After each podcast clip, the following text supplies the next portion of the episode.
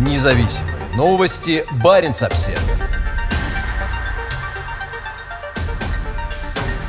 Глава Новотека винит российское качество в проблемах на четвертой линии Ямал-СПГ. «У нас претензии практически ко всем поставщикам оборудования на четвертую линию», заявил Леонид Михельсон. «Она работает, но плохо». Четвертая технологическая линия завода Ямал-СПГ была введена в эксплуатацию этой весной после сложностей на этапе строительства. Свою роль сыграла пандемия, но больше проблем было вызвано неспособностью оборудования работать в холодных условиях Арктики. Леонид Михельсон занимает пост председателя правления крупнейшей российской частной газовой компании «Новотек». Выступая перед журналистами журналистами на Восточном экономическом форуме во Владивостоке на прошлой неделе глава компании подтвердил, что четвертая линия Ямал-СПГ в Сабете работает плохо. Дело не в самой технологии. Полностью все оборудование сделано в России. Такое оборудование, которое еще российские компании не производили, приводит слова Михельсона Интерфакс. Он уточнил, и турбодетандеры, и компрессионная группа совершенно новая. Надо признать, что нашим производителям и заводам еще учиться и учиться делать хорошую продукцию.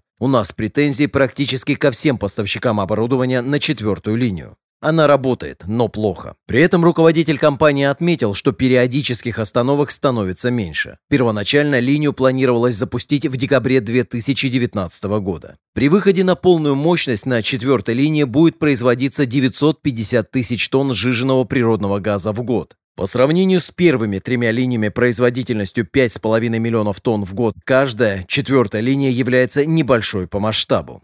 Все трубопроводы и оборудование первых трех линий были произведены европейскими производителями.